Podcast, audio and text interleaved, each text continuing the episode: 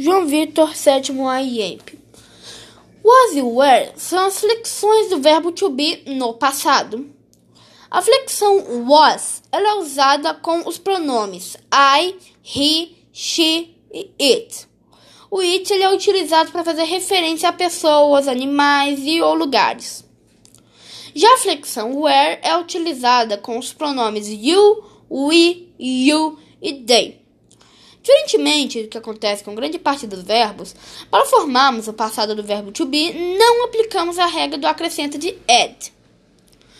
Sempre que você empregar o past continuous em uma frase, o verbo da frase seguinte deve estar no simple past, ou seja, no passado simples, pois trata de uma ação incompleta no passado quando outra ação foi concluída. Os pronomes possessivos ou possessive pronouns tem a função básica de indicar uma posse, que algo pertence a alguém. Ele pode ser utilizado para indicar um certo grau de relação entre as pessoas, não necessariamente uma posse, como no exemplo em my dad, my mom.